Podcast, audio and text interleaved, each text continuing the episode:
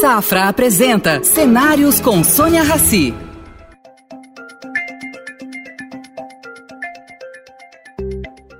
Bom dia, Suzana. Bem-vinda ao projeto Cenários. Vou começar com uma perguntinha fácil. Vocês acabaram de ganhar um prêmio maravilhoso. O que, que fez o Instituto IP para ganhar esse prêmio? O IP, é, bom, primeiro bom dia a todos e bom dia, Sônia. É um prazer imenso estar aqui, uma honra muito grande. Uh, o IP nasceu há 30 anos atrás, em 92, em pleno movimento ambientalista de querer salvar o mundo. E nós. Em a muito... Rio 92, né? Exatamente, na Rio 92. E aí, uh, naquele, naquele momento, o nosso foco, e ele tem sido desde então, é, é assim, é tratar a biodiversidade como talvez o maior valor, eu nem vou dizer talvez, para mim o maior valor é, do Brasil está na biodiversidade. É um país único. Isso, é um país que tem uma riqueza que nenhum outro tem e nós precisamos salvá-lo, salvá-la de qualquer maneira. Então, o IP tem várias ações. Uma delas foi uh, pensar em como recuperar ou mitigar todas as ações humanas é, em ambientes que estavam mais uh, degradados. E nossa, a gente nasceu no Pontal do Paranapanema, que é no extremo oeste do estado de São Paulo. Totalmente lá, desmatado, né? Então, ele, ele sobrou o Parque Estadual do Morro do Diabo, que é administrado pelo Instituto Florestal, e alguns fragmentos de mata e o nosso foco naquela altura era salvar o mico-leão preto, que foi uma espécie é, considerada extinta durante quase 70 anos e que foi redescoberta na natureza. Então foi um, assim, foi um, um happening, né? Você descobriu uma espécie, redescobriu uma espécie que você achava que estava extinta. E, e aí o Cláudio Pado, meu marido, estava fazendo doutorado e focou no mico e vários um, alunos, é, ainda de graduação, vieram como estagiários. E eu entrei, o Cláudio mais na ecologia, eu entrei na parte de educação ambiental e nas questões sociais. Então, fez um equilíbrio desde o início. Mas o que, que acontece? Fragmento, os fragmentos precisam ser conectados. Então, nós começamos com projetos de reflorestamento há muito tempo atrás. Agora está na moda, está todo mundo falando de reflorestamento, de você é, compensar carbono, mas, na verdade, o nosso maior interesse é, era de conectar esses fragmentos para que as espécies que estavam isoladas tivessem chance ah, de é, se, se salvar no tempo, porque senão você cria pedacinhos de mata e as espécies começam a ter problemas de consanguinidade, igual a gente. A gente não pode ficar casando entre nós, a gente tem que, de algum jeito, diversificar. E, e aí nós começamos a querer conectar esses fragmentos por meio de corredores de, de mata, e a gente chama de corredores de vida. Então já saíram alguns programas que, se as pessoas tiverem interesse, tem um inglês que chama Corridors for Life, e tem vários é, outros que foram feitos no Brasil e mostram, porque o, a beleza desse projeto é que a gente está conectando esses fragmentos, reflorestando em larga escala. Hoje em dia a gente está plantando um milhão de árvores por, por ano, que é uma, uma, uma quantidade imensa, porque nós conseguimos fazer parcerias com o setor privado também e compensando carbono. Então é um win-win. A gente está fazendo algo que é bom para a biodiversidade, salvando espécies que eh, sozinhas elas não iriam é, conseguir se conectar com as outras de outros fragmentos, mas a gente também está dando a oportunidade para o setor privado de estar, tá, de algum jeito, envolvido e participando de uh, mudanças que são significativas. Então, Mas você não falou sobre o prêmio. Então, essa é que é a história. Nós ganhamos o prêmio. O IP fez uma parceria com a Biofílica e, por sua vez, com a Ambipar. E, e eles, na verdade, a gente conseguiu alavancar esse projeto, que já tinha é, uns 15 anos, mais ou menos, mas a gente conseguiu alavancar nessa escala, aumentar a escala, por conta dessas parcerias com o setor privado. E o que, que, é esse projeto, exatamente? plantio. Reflorestamento? Plantio de árvore em larga escala, conectando. Você tem um mapa dos sonhos que a gente faz, que é assim, aonde que tem é, é, é, água, onde é que tem os, os córregos d'água, os, os cursos d'água que precisam ser protegidos e aonde que tem os fragmentos. E o que precisa, é, como prioridade, ser uh, tratado para restauração. E então a gente está trabalhando muito com os fazendeiros e os assentados do Pontal do Paranapanema. Uh, nós, há muitos anos atrás, desde o início do nosso projeto, praticamente, oferecemos é, oficinas de, é, principalmente, viveiros de árvores nativas. Então, eles são os maiores fornecedores de espécies nativas para nós nós somos os maiores compradores. Eles podem vender para quem eles quiserem, mas nós somos os maiores. Então, assim, nós temos uma fonte é, de fornecimento de árvores e que a gente está ajudando a parte social. Ele é muito completo, porque esses assentados eles melhoram a qualidade de vida ao estarem envolvidos no esverdeamento do Pontal do Paranapanema. Muito interessante. Suzana, eu queria saber a sua opinião sobre justamente a área agrícola, os fazendeiros. Eles são classificados como os genocidas da mata, né? Uh, isso é verdade? Isso não é? Como é que é, vocês se relacionam, pelo jeito vocês se relacionam bem com eles? Uh, o que, que falta para uma maior cooperação mútua? Eu acho que tem uma resistência, como tudo que é novo. As Não é tão novo, né, Suzana? Não, mas na verdade eles a, a, a, história do Pontal do Paranapanema é uma história bem dramática, porque foi muito desmatado. Até a gente laranja foi usado, que foi o mesmo desfolhante do, do Vietnã. E então houve uma, um impacto muito grande naquela região. E era exatamente a região onde vivia, onde vive o mico-leão preto e outras espécies. Tem onça, tem várias espécies, borboletas endêmicas que só existem lá e assim por diante. Então, assim, o, o, o importante ali foi um começar. E nós temos é, um senhor que a, acreditou na ideia e, e levou essa ideia uh, adiante. E, e, ele hoje tem muito orgulho. O que, que acontece? O fazendeiro tem resistência com as ONGs e nós temos algumas dificuldades, às vezes, de conseguir diálogo. É, eu vou te dar um exemplo. A gente faz as econegociações, que são é, planejamentos regionais com todos os segmentos. Então, vem líder de assentado, vem o promotor público, nós chamamos todos eles, e os fazendeiros não iam.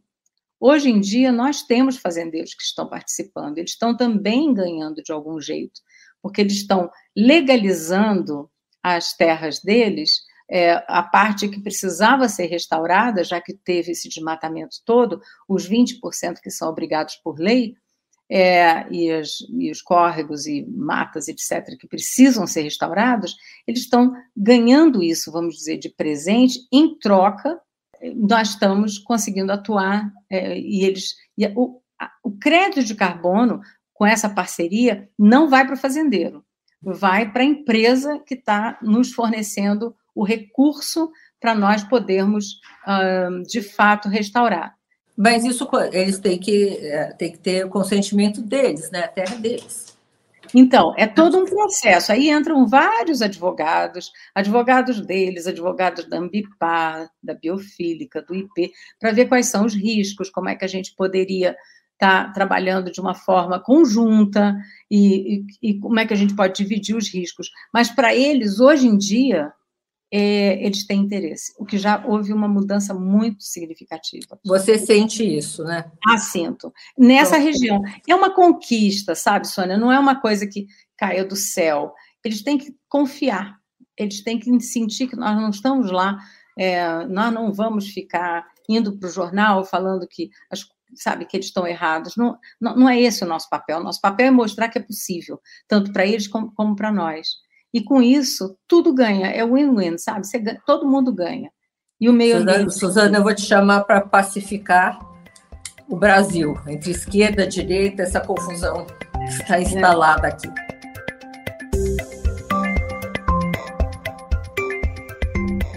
O que, que você sugeriria para esse novo governo sobre políticas ambientais? É, eu, a, meu ponto como educador ambiental é que a gente precisa de algum jeito instituir novos valores e porque a gente é tem educação, né?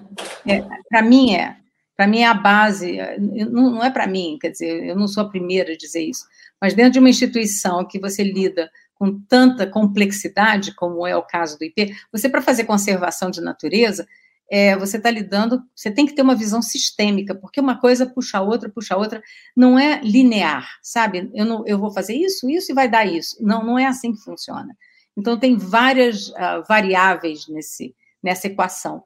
Agora, a base, para mim, é a educação. Eu, eu colocaria uma ênfase, uma prioridade muito grande no sistema educacional é, e, e, uma educação que valorizasse a vida, porque nós somos parte de uma teia de vida.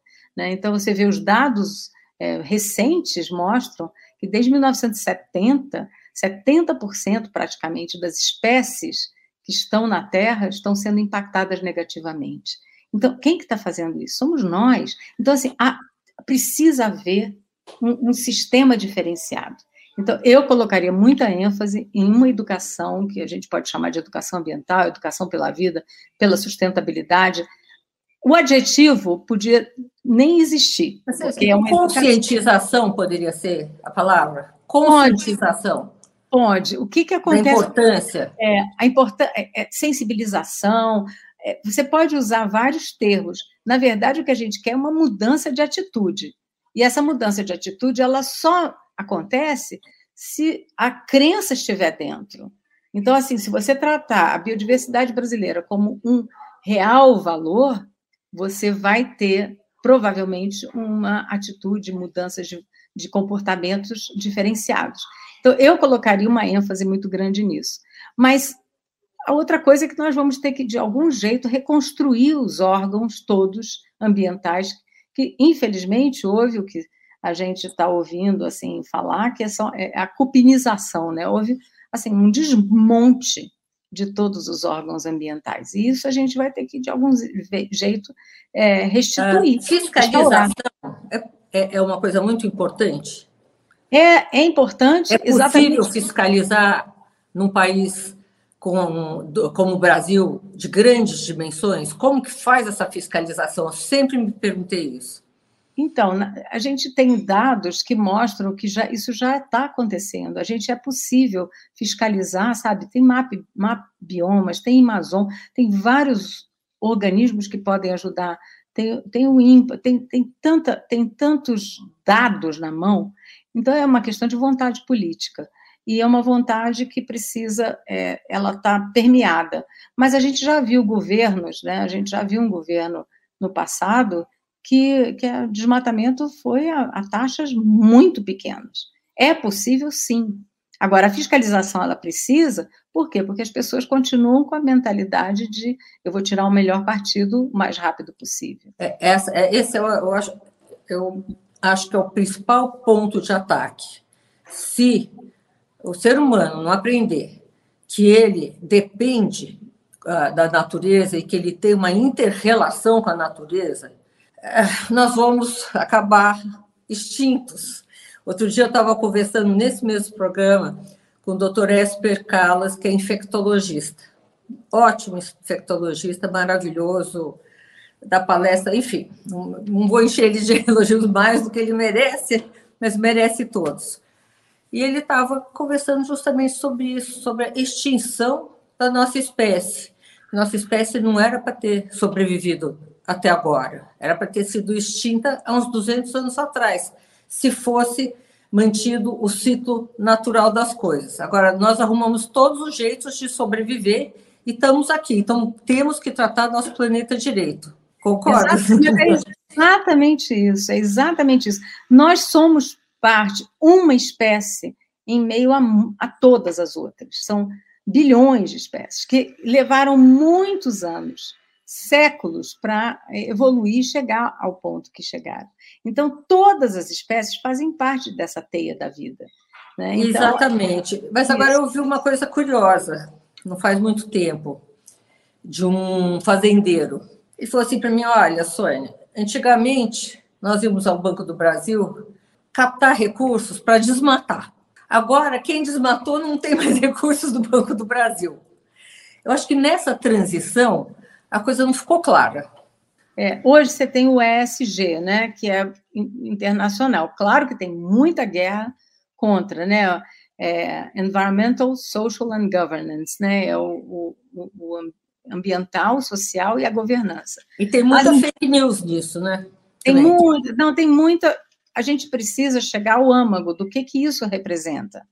Então, se a gente for olhar ODMs, ODS, que são os, os vamos dizer, os parâmetros que a ONU usa e que está, de algum jeito, existem sempre pensadores é, tentando mudar é, o sistema, mudar para valorização do planeta, para dar mais chances ao planeta de se regenerar. E, e, e o, o é, qual foi a grande diferença do ESG? É que entrou fortemente o setor é, financeiro, né, o econômico.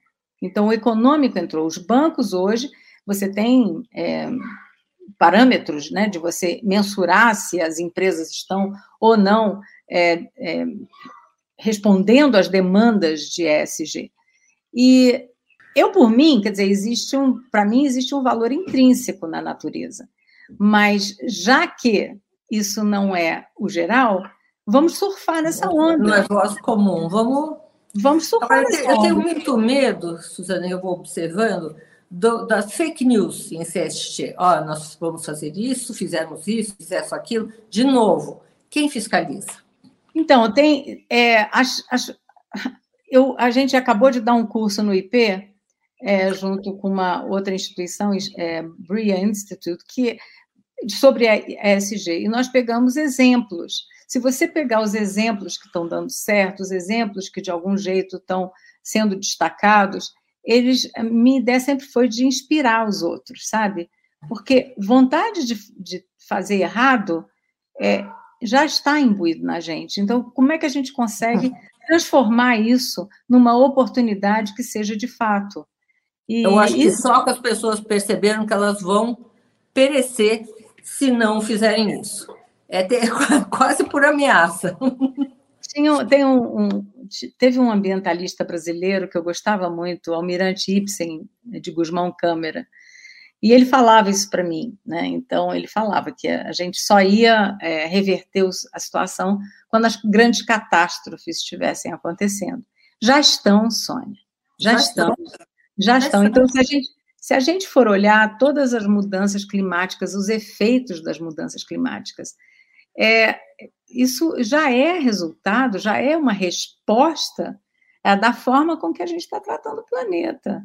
Então, é, é, cabe a nós descobrirmos, assim, a gente, minha avó dizia que a gente aprende pela dor ou pelo amor. A minha tendência sempre foi, a minha escolha sempre foi de trabalhar pelo amor. E é Eu um... concordo com você, é minha linha é, é a mais saudável, é, é que é. vai durar mais.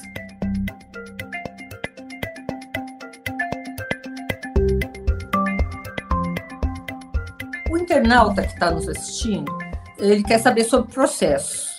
Quanto custa manter uma floresta em pé? Ou quanto custa manter uma espécie viva, que não seja nós mesmos, né? Então, o que, que acontece? Eu vou dar um exemplo da Amazônia, tá? A Amazônia tem sido desmatada para soja e gado. A soja é, é um, eu acho um, assim, é meio fora de esquadro, porque você planta soja e ela é exportada para alimentar gado e porco de outras partes do mundo. Então, você, na verdade, está tá exportando, inclusive, água, porque vão toneladas de água para você toneladas. ter é, um plantio. Né? 70% da água doce vai para a agricultura. Então, se a gente for olhar, a Amazônia, que é um um dos biomas mais ricos do mundo em termos de diversidade biológica, está sendo é, transformada em monocultura, tá? Ou, ou de gado ou soja. Qual é o nosso sonho? É você trabalhar. Se é, se é economia, tá bom, então vamos trabalhar bioeconomia. Aí tem vários exemplos que estão dando certo e que estão chamando para isso. Como é que nós do IP estamos acreditando, né? O Cláudio, meu marido, agora Como está é que você planta uma soja sustentável? Não, mas não é. Eu, eu, quero ir além, Sônia, porque a soja já tem tanto lugar desmatado, por que, que tem que ser na Amazônia, pelo amor de Deus? Vamos para outros lugares que já estejam, é, de algum jeito, impactados. Quais são os exemplos que deram certo né, no Brasil? Então, você tem sempre ah, um empreendedor e conhecimento, um banco de conhecimentos. Então, se a gente for olhar, vamos dizer, a Embrapa, a Embrapa, o governo mandou um monte de gente para fora. Quando nós chegamos, Cláudio e eu, na Universidade da Flórida, tinham mais de 60 famílias de pesquisadores da Embrapa para estudar agricultura tropical. Isso agora? Não, isso tem, e foi nos anos final de 80, início de 90. Então, assim, a Embrapa, ela não nasceu à toa, ela nasceu de conhecimentos, é, de algum jeito, construídos. As pessoas foram para lá, estudaram, fizeram seus doutorados em áreas diferentes, vieram para cá e a Embrapa é o que a Embrapa é. E você tem é, um outro exemplo que foi a Embraer, né, onde um empreendedor, junto com o ITA do lado, é, construíram uma empresa é, modelo brasileira, etc. Então é interessante, porque você não tem uma muita criatividade em carro, mas você tem em avião. Então é por quê? Porque alguém foi lá e fez. O que a gente sonha em fazer isso é um sonho do IP de outras organizações. Mas nossa inteligência está migrando, né, Suzana? Isso daí tem se falado muito no, no, no meio dos estudiosos, científicos, professores. Por uma tá questão de, de falta de espaço, estão migrando, né? Então, sinceramente, eu acho que vários ambientalistas só não migram porque a riqueza ambiental está aqui. Porque a oportunidade todos nós já tivemos de migrar né? De, enfim, mas o que, que acontece? O que, que eu sonho? Qual é o sonho para a Amazônia? É você construir um conhecimento de verdade sobre a biodiversidade, para competir com a soja e com o gado. A, a, floresta em pé, ela tem que valer mais do que Exatamente. Do que a soja e o gado, entendeu? O fazendeiro tem que Agora, quem tem que pagar isso? Qual a tua opinião?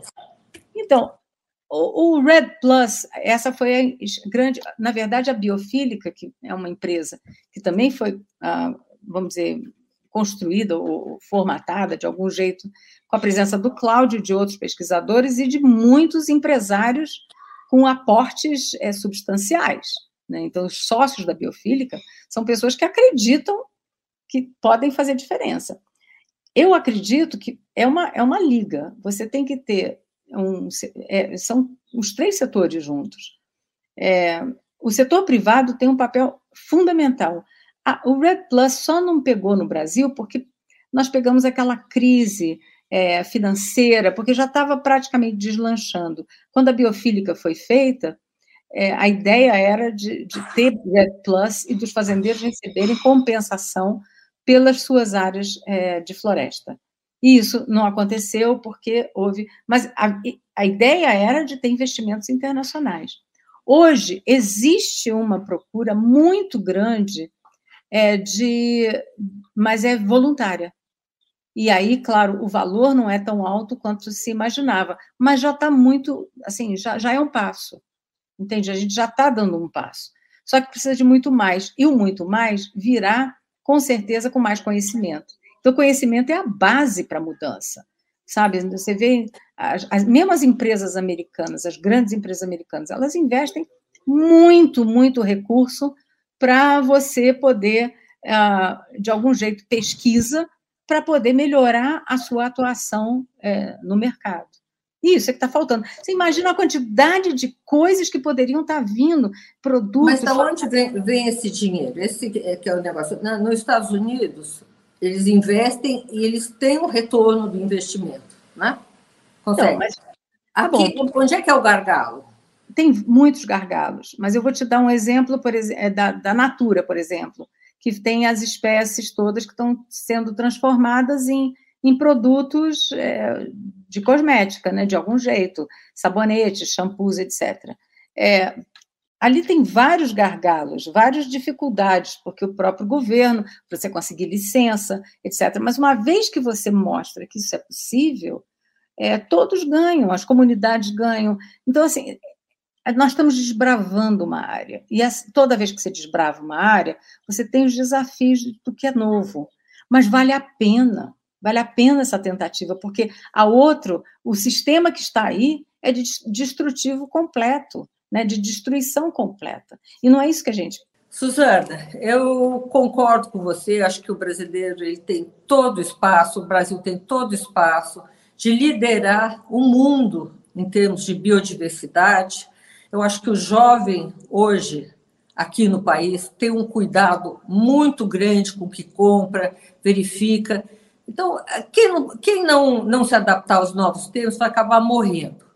Agora, eu queria saber de você qual seria o conselho, já que a gente está terminando aqui o programa, qual seria o conselho que você daria uh, a quem fosse tocar essa área, tanto em termos federais, estaduais ou municipais, para os próximos anos?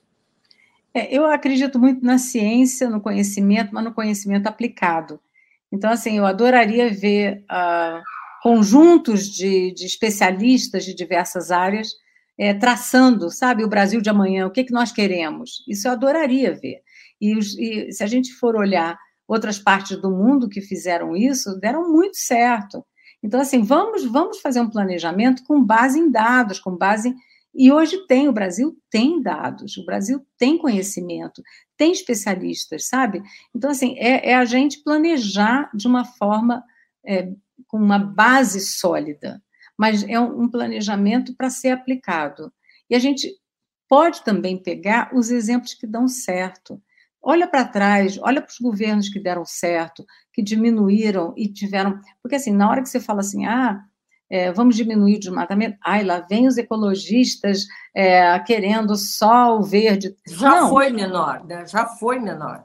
Já foi menor, e na época que era o menor de todos, foi, foi a época que mais teve ganhos é, econômicos naquelas regiões.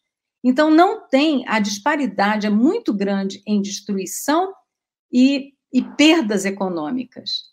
Só quem ganha é o dono da terra e, a, e toda a situação social fica muito prejudicada. As populações indígenas estão sofrendo. Como é que nós podemos reverter tudo isso? E transformar. E, e mesmo assim, muitas vezes, nem o dono da terra ganha, né? É, eu, Isso eu não for tratado com isso. cuidado, com profissionalismo Exatamente. e base científica. Isso, e não deixar ganha. de ser cowboy, sabe? Deixar de ser fronteira. Vamos tratar o Brasil com a sua integridade, sabe? Porque é essa integridade que faz a diferença. Nós somos um país que, uma vez que a gente perca essa, essa biodiversidade toda, não tem recuperação. Então, assim, com commodity, commodity outros países podem oferecer. E até talvez com uma, uma um rendimento maior, porque tecnologia é, vale muito, né? Mas, mas esses produtos, toda essa, essa esperança que a gente tem na própria biodiversidade, no país, esse potencial, ele não pode se perder. Agora, você falou do jovem, Sônia. O jovem hoje, ele busca aonde ele quer trabalhar, Quais são as empresas que são corretas? Eles têm muito mais propósito. Tem, nós muito temos, mais. Isso. Nós temos pessoas no nosso conselho, no conselho do IP, que falam muito isso. As novas, vamos dizer, as novas fortunas, né? As, pessoas, as fortunas estão mudando de mãos e estão indo para a nova geração. E essa nova geração, ela quer propósito. Ela então, quer. Assim, ela quer propósito. A gente não pode esperar muito, porque nós estamos, como dizem, no tipping point, né? no ponto de não retorno. Vamos aproveitar enquanto ainda tem essa chance da gente reverter o quadro e, e mostrar que o Brasil tem toda a chance de ser vanguarda, pioneiro, exemplo. E é isso que eu quero. Eu também tenho muita esperança, muita esperança. E levando em consideração aqui cá entre nós, Deus não é brasileiro? Vai ajudar, né? Então, o IP tem o IP, só para te mostrar como a educação é importante, o IP tem uma escola que chama ESCAS, né? Escola Superior de Conservação Ambiental e Sustentabilidade. A ESCAS, na ESCAS, a gente tenta mostrar e, e oferecer cursos curtos, mestrado, MBA, porque nós queremos, de algum jeito, contagiar com essa paixão que nós temos pela natureza brasileira, é, o profissional, seja ele de que área for. Não importa, não importa em que área você esteja trabalhando, o meio ambiente faz parte da sua vida. E isso Tem é que a gente razão. Muito obrigada, muito obrigada, Susana, obrigada pela participação. Quero vê-la aqui conosco outras vezes. Será um prazer. E, ó, namastê. Namastê, foi um prazer muito grande e vamos continuar em contato. E tuas ordens é, para somar. Com certeza. Obrigada. Oferecimento Safra. O Safra te convida a pensar. E daqui para frente? Estar onde se sente seguro, onde valores importam. Esse é um bom lugar daqui para frente. Daqui para frente, repense seus investimentos e conte com os especialistas do Safra. Abra sua conta e invista Safra. Saiba mais em safra.com.br.